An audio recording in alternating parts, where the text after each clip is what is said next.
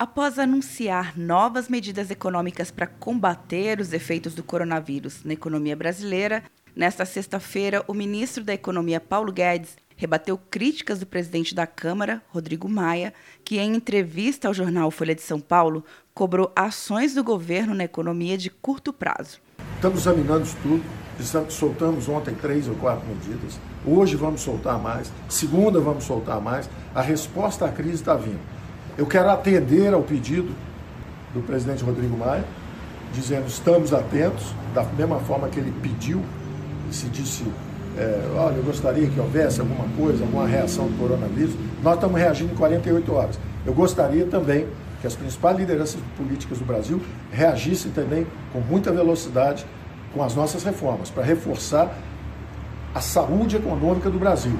Guedes também defendeu a liberação de outros 5 bilhões de reais em emendas parlamentares para o Ministério da Saúde no combate à epidemia.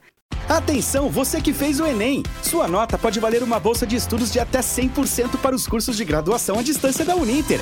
Isso mesmo! Até 100% de desconto em mais de 90 cursos. Transforme seu futuro. Acesse o site e inscreva-se agora. Uninter, a melhor educação à distância do Brasil. Uninter.com de Brasília, Luciana Castro.